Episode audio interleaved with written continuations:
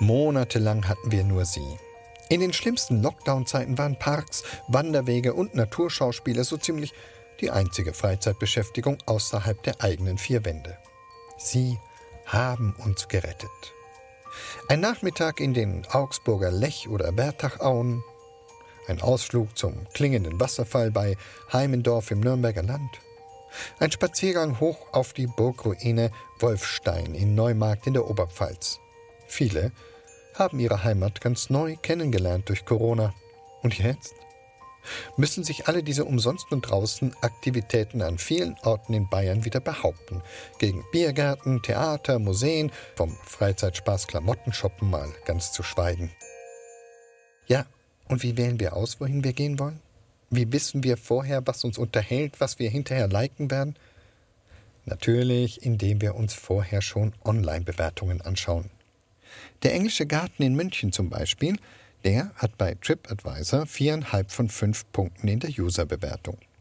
Genauso die Wanderwege rund ums Walberla in der fränkischen Schweiz, die Burgruine Laienfels, eine halbe Autostunde davon entfernt, die kommt sogar auf fünf von fünf möglichen Punkten. Fast alle dieser Ausflugsmöglichkeiten sind eigentlich ziemlich gut bewertet.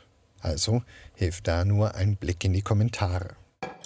Der neue Lindauer Leuchtturm war im dichten Schneetreiben nicht ganz so gut zu sehen, aber dennoch beeindruckend, schreibt TripAdvisor-User I 2015 I im Januar 2021.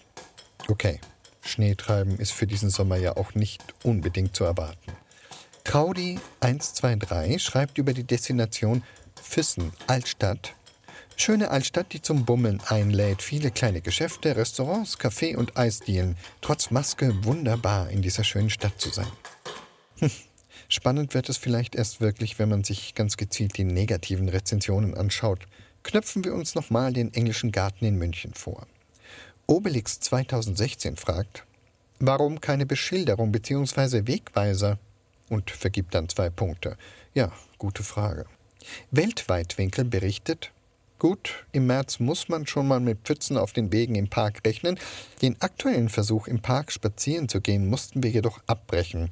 Praktisch alle nicht asphaltierten Wege waren Schlammwüsten und nicht begehbar. Hier besteht dringend Ausbesserungsbedarf, damit die Entwässerung besser funktioniert. Auch zwei Punkte. Man kann ja viel über die Qualität von Kommentaren im Internet schimpfen, aber das klingt nicht nach Bashing. Das klingt nach konstruktiver Kritik, und mit der sollten wir doch alle klarkommen, sie sogar dankend annehmen und daran arbeiten, dass wir besser werden. Dass das in der Praxis aber nicht immer so gut funktioniert, darum geht es heute in der Zeit für Bayern auf Bayern 2.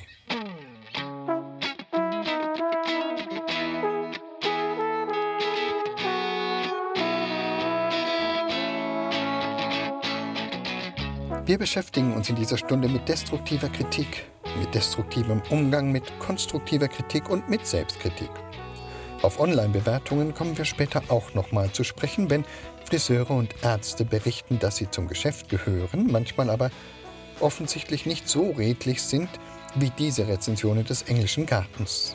Mein Name ist Ewald Ahrens und konstruktive Kritik nehme ich gerne auf bayern2.de entgegen. Aber bitte erst nach der Sendung.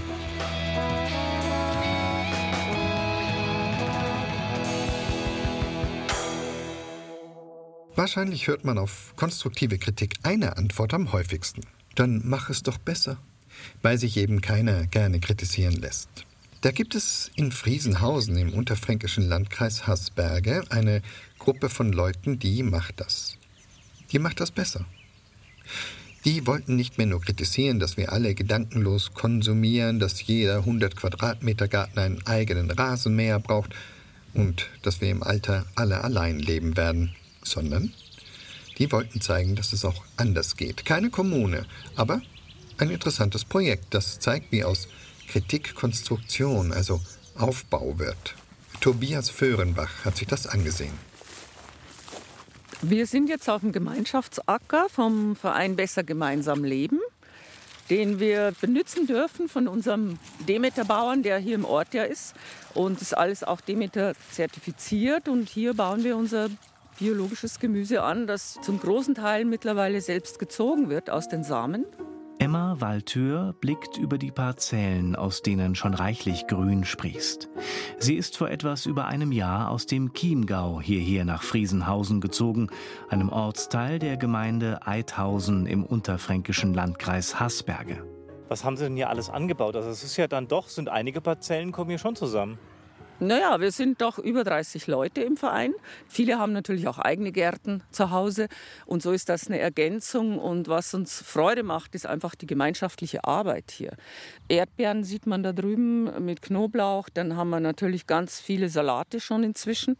Zwiebeln, Kohlrabi kommt jetzt. Die Tomatenpflänzchen sollen heute Nachmittag noch aufs Feld rausgebracht werden, sofern es nicht regnet. 130 Stück sind es.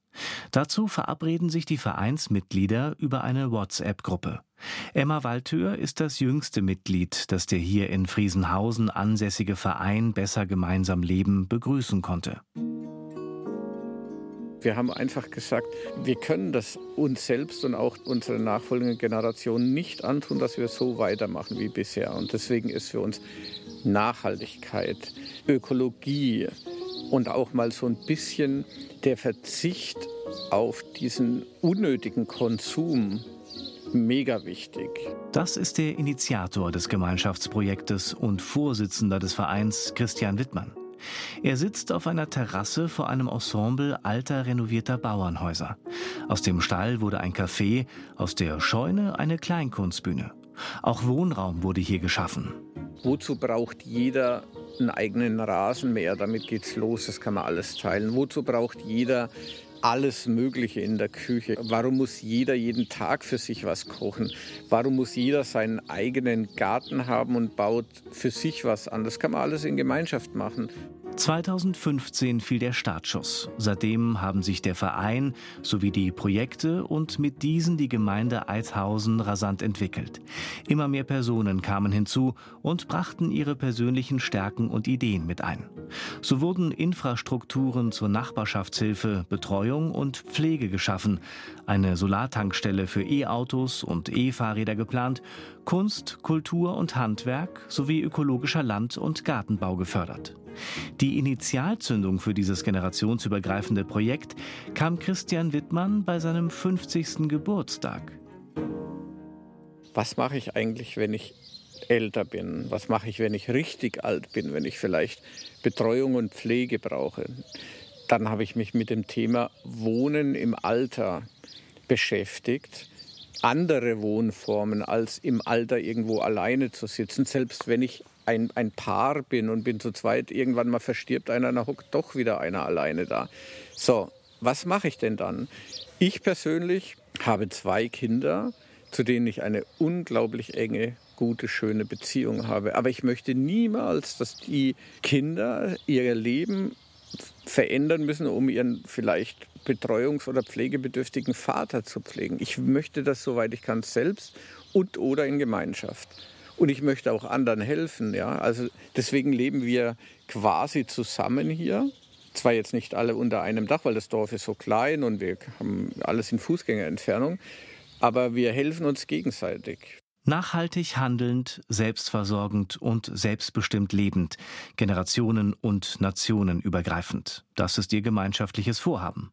Die Anfänge sind gemacht und das Projekt wird nicht nur von der Bevölkerung, sondern auch von der Gemeinde und Kommune unterstützt. Auch überregional gewinnt die Gemeinschaft an Fans und Fürsprechern. Jetzt bin ich so weit, dass ich sage, ich muss noch viel aktiver werden. Ich will die Leute nicht missionieren, aber ich muss deutlicher zeigen, was gut sein kann. Und da bin ich gerade in einer Phase zu überlegen, wo ist das richtige Maß, dass sich die Leute nicht, wie gesagt, belehrt vorkommen oder jemand ihnen sagt, du musst das anders machen, sondern die sollen das an guten Beispielen erleben und sehen und selbst auf die Idee kommen. Zu sehen gibt es viel, denn es wird hier in den Friesenhausener Gärten experimentiert und auch gemeinsam gelernt. Auf einem Hof steht eine selbstgebaute Dörrmaschine. An ihr vorbei führt Christian Wittmann in ein blühendes und summendes Refugium. Am Waldrand sieht man Bienenvölker. Durchs hohe Gras geht's auf die sogenannte Rosswiese, auf der mit Dachziegeln Beete abgesteckt wurden, um Permakulturen anzulegen. Mit dieser Art Landwirtschaft sollen natürliche Ökosysteme und Kreisläufe der Natur nachgeahmt werden. Wir haben hier unten aus Holzbalken, Ziegel und einfachen Lesesteinen sogenannte Sonnenfallen gebaut. Das ist in der Permakultur, wird es als Sonnenfalle bezeichnet. Süßkartoffeln brauchen viel Wärme und haben auch hier in diesem einen Hochbeet Süßkartoffeln drin. Also das probieren Sie gerade aus, ob die kommen? Mhm, ja? Genau. Und ja, dann gibt es noch ein anderes Projekt, da ist auch die Emma ganz tief mit involviert. Ich habe noch drei Wiesenflächen außerhalb, hier ganz in der Nähe von Friesenhausen. Und da haben wir uns gedacht, wir müssten mal Obstsorten anpflanzen, die nicht im Supermarkt zu kaufen sind, die historisch sind, die natürlich absolut biologisch sind und die sogar vom Aussterben bedroht sind. Und nun haben wir vorletztes Jahr und letztes Jahr insgesamt 146 Obstbäume gepflanzt, die zum Teil in Vergessenheit geraten sind. Sogar welche, die auf der roten Liste stehen, weil sie vom Aussterben bedroht sind. Besser gemeinsam heißt in dem Fall auch, der eine hat eine Idee, wir reden darüber und oftmals fällt diese Idee einfach auf fruchtbaren Boden und da sagt einer, oh, da könnte ich mir auch was vorstellen. Der Lebensgefährte von der Emma zum Beispiel hat jetzt für sich entdeckt Microgreens, also der baut diese Microgreens in der Wohnung, im Wohnzimmer an. Er experimentiert da gerade, wir kosten das alles, das ist einfach nur ein Segen. Das geht so weit, dass wir jetzt überlegen, wie wir das dann auch in das Café integrieren, weil das muss ja ganz frisch sein, um dann die Speisen und die Salate hochwertiger zu machen. Es könnte auch mal sein, dass es schief geht, dann lassen wir es halt wieder fallen. Aber in, bisher ist alles in irgendeiner Weise gut gegangen und wir machen es einfach. Man kann die Lebensweise von uns Menschen kritisieren, wie wir die Natur behandeln und Ressourcen verschwenden, wie wir vielerorts unsolidarisch und individualistisch leben. Man kann das kritisieren. Oder man kann bei sich im Kleinen anfangen und etwas dagegen tun. Wer sich hierzu inspirieren lassen möchte, dem sei ein Besuch in Friesenhausen wärmstens empfohlen. Von den Permakulturen und dem Gemeinschaftsleben in Friesenhausen hat uns Tobias Föhrenbach berichtet. Um die zwei unbeliebten, aber dringend nötigen Ks geht es heute in unserem Feiertagsfeuilleton in der Zeit für Bayern, hier auf Bayern 2. Ach so, nein, nicht um die Kanzlerkandidatur, sondern um konstruktive Kritik. Online kritisiert es sich leicht, anonym zumal. Manche neigen da nicht nur zu offenen Worten, sondern überschreiten auch mal in Grad zur Beleidigung. Und dann gibt es die, die online kritisieren, um selbst besser dazustehen, wie Susanne Kruse bei ihrer Recherche zu Online-Rezensionen im letzten Jahr, bevor es mit Corona losging, herausgefunden hat. Das Geschäft von Friseurmeister Tim Hoffmann und seinem Team läuft rund. Etwa anderthalbtausend Kundinnen und Kunden besuchen regelmäßig das Atelier Tim Hoffmann in der Nürnberger Altstadt. Eine helle, großzügig geschnittene Penthouse-Etage über den Dächern der Stadt mit direktem Blick auf die Burg. Also jedes Mal, wenn eine Neukundin zu mir kommt und äh, frage ich sie immer direkt, wie sie zu uns gekommen ist. Das ist wirklich ganz oft, hat uns Online gefunden und unsere Bewertungen waren super und deswegen hat sie gesagt, sie kommt auch. Also das ist für einen Friseur ist das sehr wichtig. Die Bewertungen im Internet sind dein Schaufenster. Wie die allermeisten Unternehmer hat Tim Hoffmann ein kostenloses Google-Profil, auf dem er mit 4,5 von 5 Sternen sehr gut abschneidet. Außerdem ist er in sozialen Netzwerken auffindbar, wo er ebenfalls überwiegend sehr positive Bewertungen erhält. Tim Hoffmann ist zufrieden und möchte seinen guten Ruf off wie online gerne halten. Wenn ich jetzt äh, unbedingt was haben will, dann lese ich mir die Bewertungen dann schon durch, was dann auch äh, geschrieben wurde. Beeinflussen tut es auf jeden Fall den Kauf. Es ist hilfreich, aber ich meine, am besten immer selber ausprobieren, reingehen und dann schauen, ob es einem passt oder nicht. Ich finde, es kommt dann auch teilweise darauf an, was für eine Plattform es ist. Tim Hoffmanns Erfahrung nach wird jeder, der seine Arbeit gewissenhaft erledigt, mit entsprechend wohlwollenden Kommentaren im Internet belohnt. Doch nicht immer geht diese Rechnung auf. Ich selber habe ja auch schon zwei Bewertungen bekommen auf Google. Ich kann das ja auch in meinem Online-System nachschauen. Diese Kunden waren nie bei mir im Salon, weder bei mir noch bei meinen Kolleginnen. Und das finde ich halt wirklich sehr schade. Also kann ich mir nur vorstellen, dass es halt wirklich einfach Konkurrenz gewesen ist. Aus Neid oder aus was auch immer für Beweggründe, die sich denken. Dramatische Auswirkungen auf Tim Hoffmanns Google-Ranking hatten diese Ein-Stern-Bewertungen nicht. Aber nur, so erklärt er es sich, wegen der vielen besseren Kommentare. Weil hätte ich nur zwei Bewertungen und dann kommt die dritte dazu, die schlechteste, dann falle ich gleich in ein Loch, ne? Dabei geht es ihm gar nicht um die Negativmeinungen an sich, beteuert Tim Hoffmann. Im Gegenteil, zu viel Begeisterung und Euphorie in Online-Bewertungen findet er unglaubwürdig und deshalb auch nicht erstrebenswert. Das ist mir zu individuell, die persönliche Meinung. Ne? Das muss ja nicht unbedingt auf mich zutreffen. So drei, vier Bewertungen nacheinander, alle ultra schlecht und alle anderen sind komischerweise gut, dann denke ich mir immer, irgendwas passt da nicht. Ich finde es eine Katastrophe, sowas, Online-Bewertung. Weil jeder, der wo das Geschäft hat, sich gar nicht rechtfertigen kann. Das ist halt einfach das Problem. Wir sind genau. selber selbstständig und deswegen leiden wir da auch drunter. Genau. Also lieber direkt Kritik, damit man es einfach aus der Welt schaffen kann. Und wir entschuldigen uns ja auch dafür oder wir möchten es ja auch besser machen, aber wenn einfach über Online, das macht halt einen Ruf sehr schnell kaputt und das ist nicht okay. Das ärgert auch Tim Hoffmann. Besonders die Anonymität, hinter der sich vermeintliche Kunden, die ihn und seine Arbeit in Wahrheit nie kennengelernt haben, online verstecken und sich geschäftsschädigend äußern können, wenn sie es darauf anlegen. Die Plattform Treatwell findet Tim Hoffmann deshalb gerechter. Da kann aber wirklich nur derjenige bewerten, der den Termin auch gehabt hat. Dann kann er sagen, okay, es war scheiße. Etwa 20 Euro gibt Tim Hoffmann im Monat für die Mitgliedschaft bei Treatwell aus. Damit kauft er aber nicht etwa gute Bewertungen oder eine besonders exponierte Platzierung auf der Seite, sondern zahlt für die Nutzung, die ihm zum Beispiel erlaubt, Termine online über die Kalenderfunktion der Plattform zu vergeben. Und nach einem Friseurbesuch bei ihm fordert Treatwell die Kunden automatisch per Mail zu einer Bewertung ihres Termins auf. Nur so kann das System sicherstellen, dass ausschließlich die Personen schreiben, die auch wirklich vorher da waren. Anders als Tim Hoffmann interessieren den Arzt Harald Tiedemann aus Fürth Online-Bewertungen so gut wie gar nicht mehr. Mittlerweile ist mir das einfach total wurscht ne, was da geschrieben ist. Ich habe jetzt auch nicht den Eindruck, dass wahnsinnig viele Patienten über diese Portale kommen. Also ich frage Patienten, warum sie jetzt gerade zu mir kommen. Dann, wenn ich sehe, dass das jetzt nicht die unmittelbare Umgebung ist, aus der sie kommen, in aller Regel ist es eine persönliche Empfehlung, die, die da eine Rolle spielt. Aber ich würde sagen, einer von 30, 20, die sagen, sie sind über Internetsuche gekommen. Wie alle Ärzte, die im Netz auffindbar sind, wird auch Harald Tiedemann mit seiner Praxis auf Yameda gelistet, Deutschlands größtem Arzt-Patienten-Portal. Jeden Monat holen sich hier knapp sieben Millionen Menschen Rat anhand von Patientenbewertungen über diesen oder jenen Arzt. Sie können als normaler Indianer da auftreten oder Sie können sich da zum Häuptling hocharbeiten, indem Sie halt Geld bezahlen.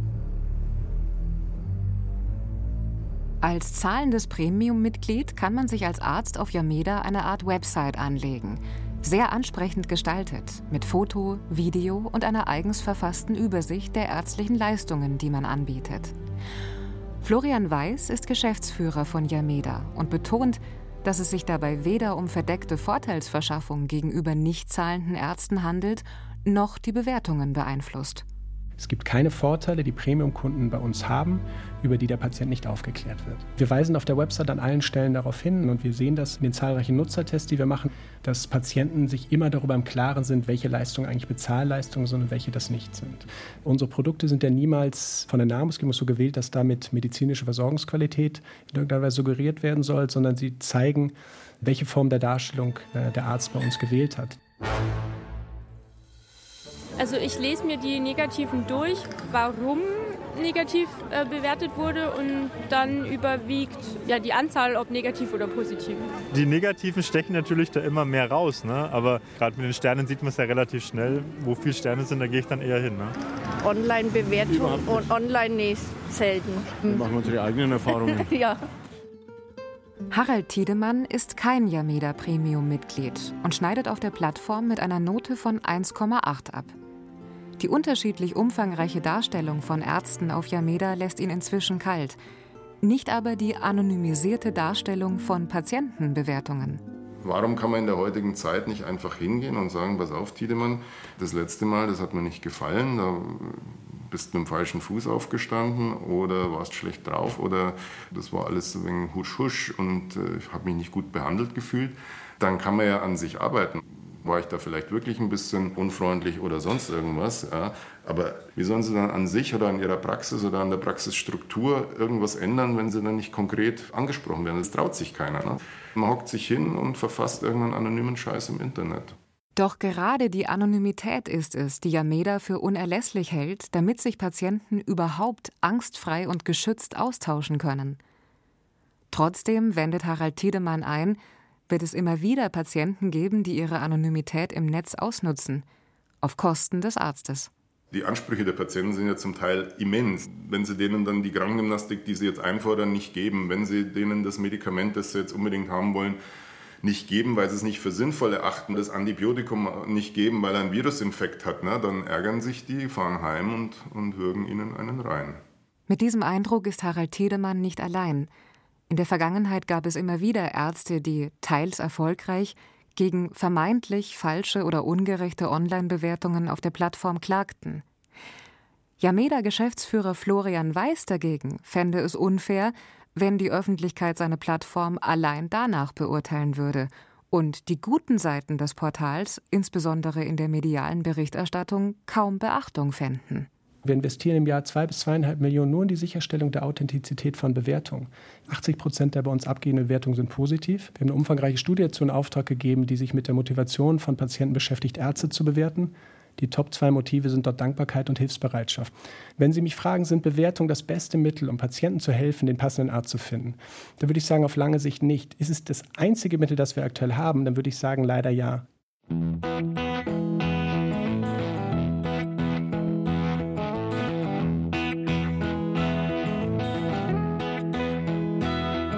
Könnte besser laufen könnte wegen schneller gehen. Wenn ich nur ein bisschen mehr gekommen kann, dann war das wirklich schön. Ja, es kann besser laufen, doch was soll ich tun? Ich komm nicht weg von der Welt, da kann ich machen, wo sie will, dann bleibe ich da, da, da. Und ich schau mir das Ganze auch noch von der anderen Seite an. könnte wegen länger schlafen. Könnte wegen Woche sein. Der niederbayerische Schreiner und Liedermacher Matthias Kellner mit rockiger und dabei doch dezenter Selbstkritik. Heimatsound aus Straubing auf Bayern 2. Übrigens ein sehr hübsches Beispiel dafür, wie eine vom Arbeitsamt Anschub finanzierte Ich-AG Erfolg haben kann. Von der musikalischen Selbstkritik zur literarischen. Barbara Bogen erzählt uns in der folgenden Geschichte von so einem Typen, dem wir wahrscheinlich alle schon mal begegnet sind.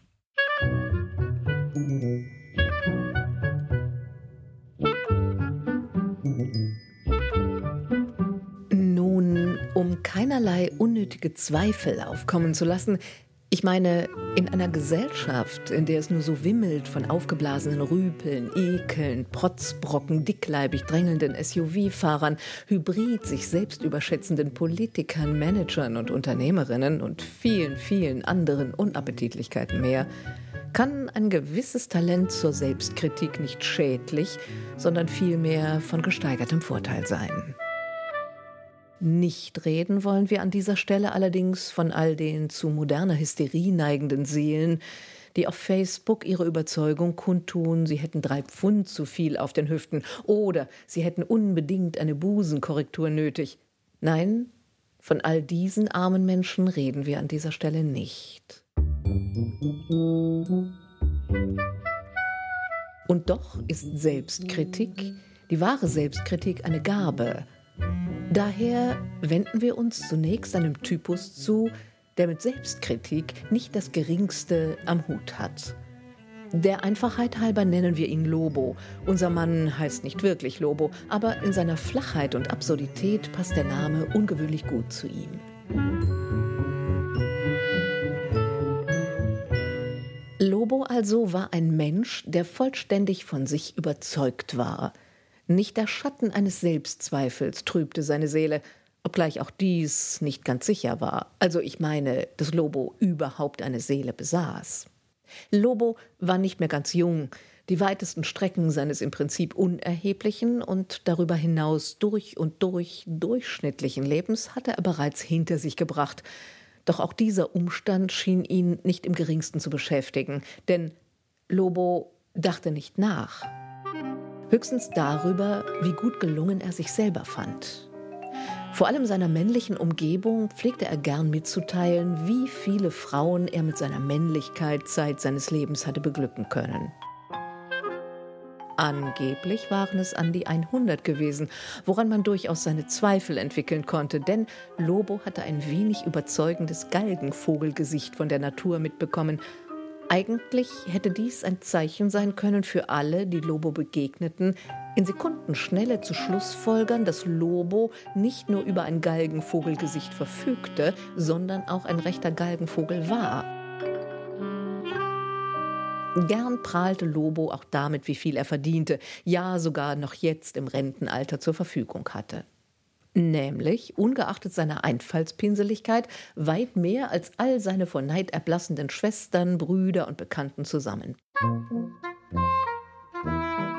Oft redete Lobo auch über Kunst.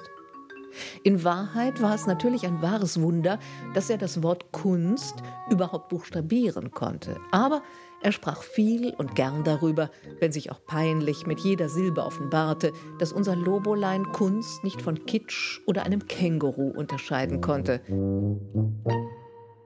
Ein guter Freund äußerte mir gegenüber einmal die Bemerkung, dass er den unerschrockenen Lobo beneidete um seinen vollständigen Mangel an Geist, an Reflexion, inklusive Selbstreflexion, dass er ihn beneidete um dieses kolossale Ego, das gar nicht auf die Idee kam, dass der liebe Gott es mit ihm bei weitem nicht so toll gemeint hatte, wie er dachte. Während er doch, also der gute, nachdenkliche Freund, sich mit Selbstzweifeln immer wieder masochistisch zerfleischte. Ich entgegnete, dass es sich bei dem guten Lobo in Wahrheit doch um nichts anderes handele als eine bemitleidenswerte Kreatur, eine unreife Pflaume, woraufhin der Bekannte korrigierte Nein, nein, der aufgeblasene Lobo sei in seiner umfassenden Hohlheit ein glücklicher, ja sogar ein förmlich überglücklicher Mensch. Aua. Aha. Nun, zweifellos eine leidlich erschütternde Aussage, und dennoch hatte ich meine Zweifel. Dass diese Pusteblume ein wahrhaft glücklicher Mensch sein könne, schien mir zumindest fraglich. Aber war das nicht auch letztlich egal und ganz wurscht, ob unser Lobo nun glücklich war oder nicht? Den Mangel an Selbstzweifel oder mit anderen Worten an Reflexion, an Selbstreflexion, konnte man überdies gerade in diesen fatalen Corona-Zeiten vielfach beobachten. Eine merkwürdige Zeit, die vielen Anlass zum Nachdenken brachte und manche dabei auch auf skurrile Irrwege führte. Zwei gute Freunde von mir hatten sich tatsächlich unlängst im Corona-Gestrüpp verirrt und waren unter die Querdenker geraten. Für logische Argumente, für Kritik und Selbstkritik waren sie irgendwann einfach nicht mehr empfänglich. Irgendetwas hatte sich ausgeblendet, sich verabschiedet in ihrem Gehirn. Sie waren nicht mehr zugänglich für Dialog und jegliche Abweichung von den neu gewonnenen Gewissheiten. Einer der Freunde trug dann auch fortan gern sein neues Lieblings-T-Shirt mit der einleuchtenden Aufschrift In meinem Alter könnte ich Fehler zugeben, wenn ich welche hätte. Aha. Haha. Das sollte ein lustiger Witz sein, war aber natürlich keiner.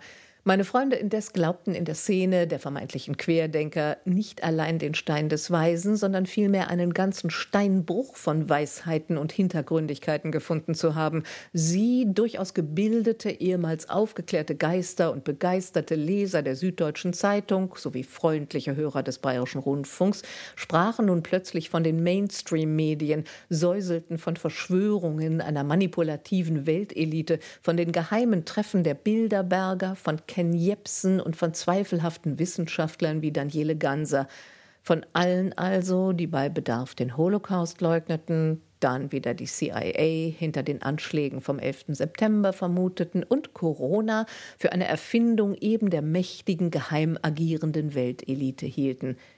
Es hatte etwas Ideologisches, wie ich in aller Bescheidenheit formulierte. Was hast du gegen Ideologien? Lautete die überraschende Antwort. Ideologien sind klare Weltbilder. Aha. Unser Lobolein übrigens blieb von all dem selbstredend unbeeindruckt. Beeindruckt war er ja nur von sich selbst.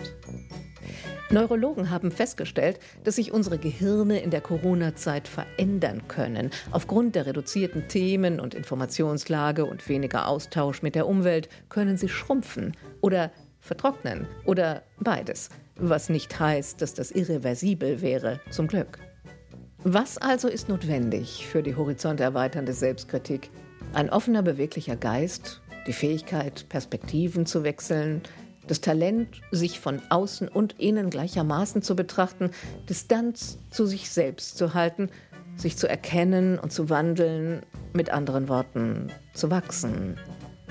Der Dichter Rainer Maria Rilke schrieb vor rund 120 Jahren in einem Brief an einen jungen Freund, man müsse im Leben durch alles, auch durch die Traurigkeiten, Schmerzlichkeiten, voll und ganz durchgehen, mit offenem Blick und offenem Herzen, um sie und sich selbst zu bedenken und so im Menschsein zu reifen.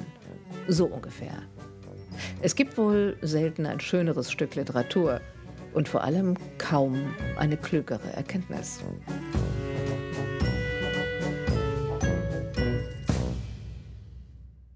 Naja, man muss natürlich zugeben, dass konstruktive Kritik an einem selbst wohl das Allerschwierigste ist.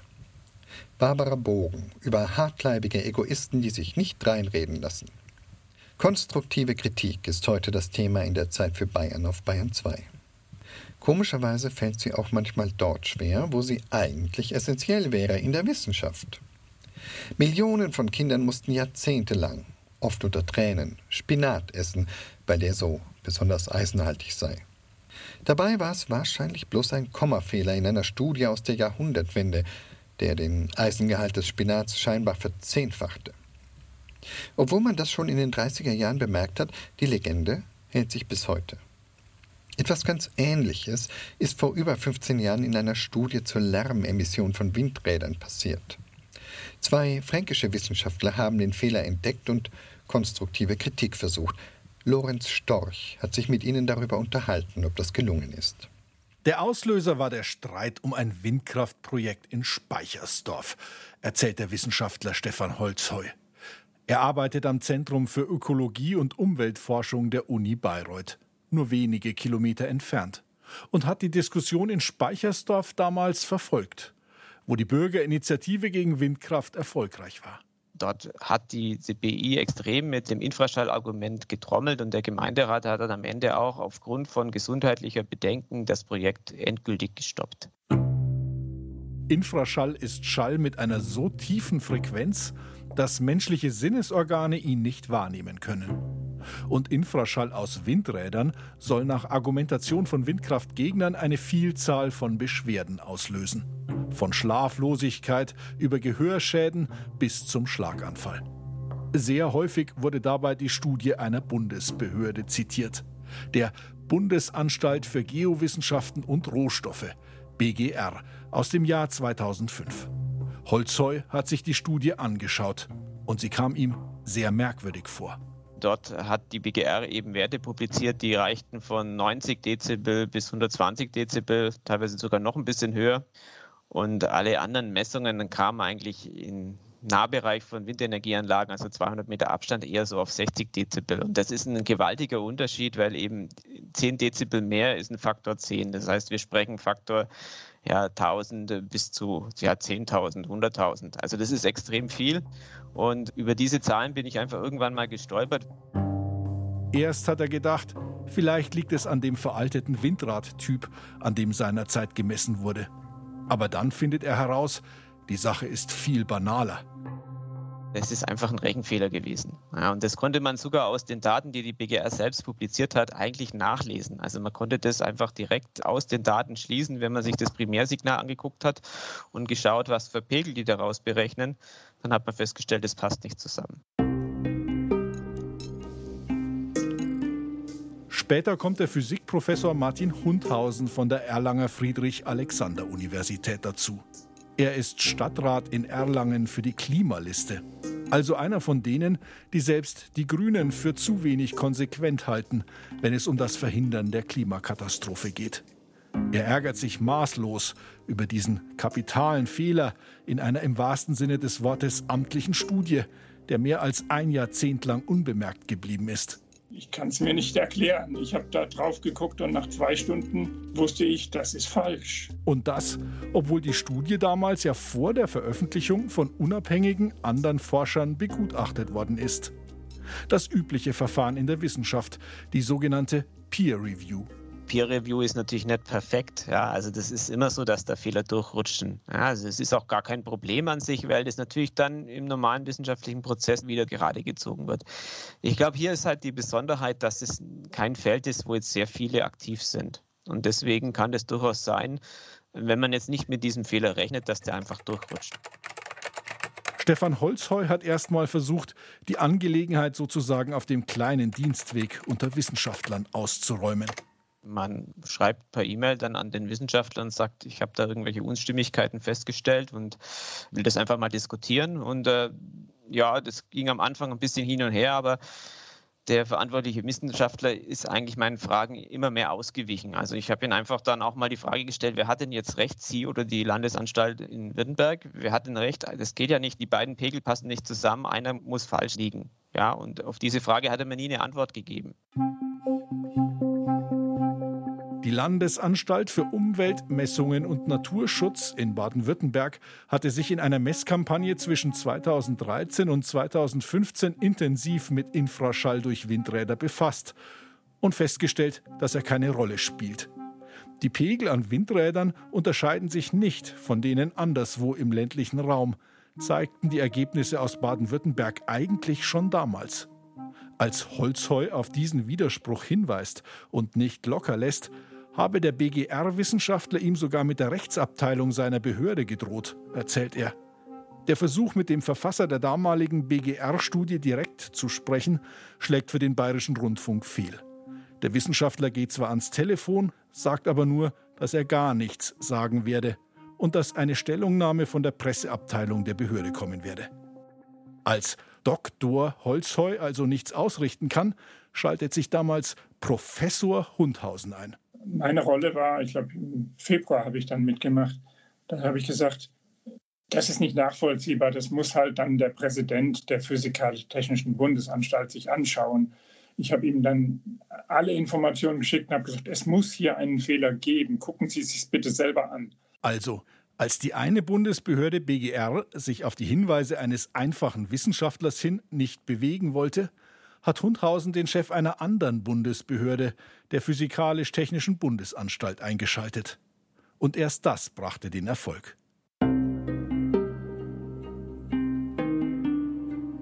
Fehler passieren.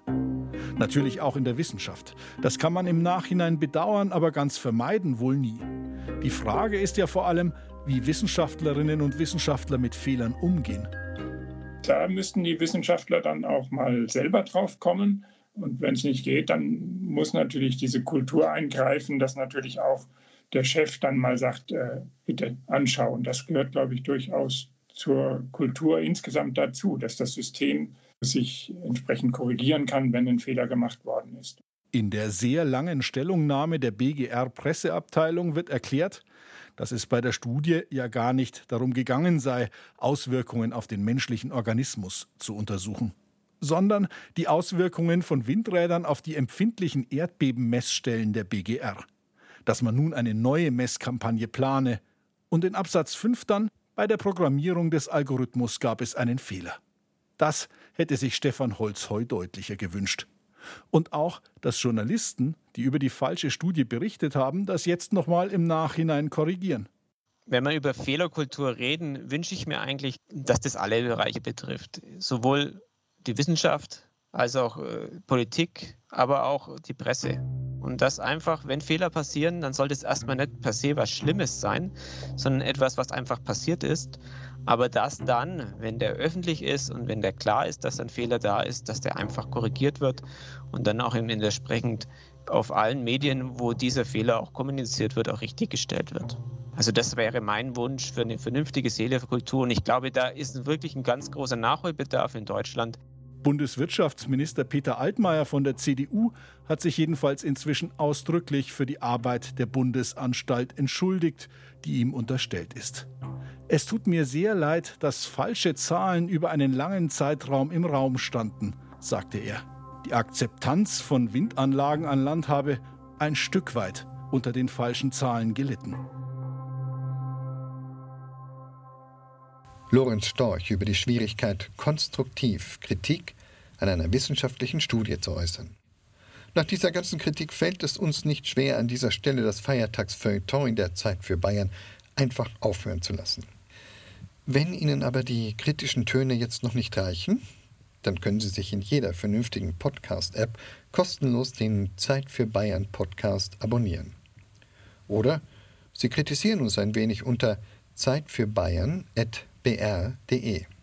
Alles zusammengeschrieben und für mit UE. Zeit für Bayern.br.de. Mein Name ist Ebert Ahrens und ich wünsche Ihnen einen heiteren und, ach ja, weitgehend unkritischen Fronleichnamstag.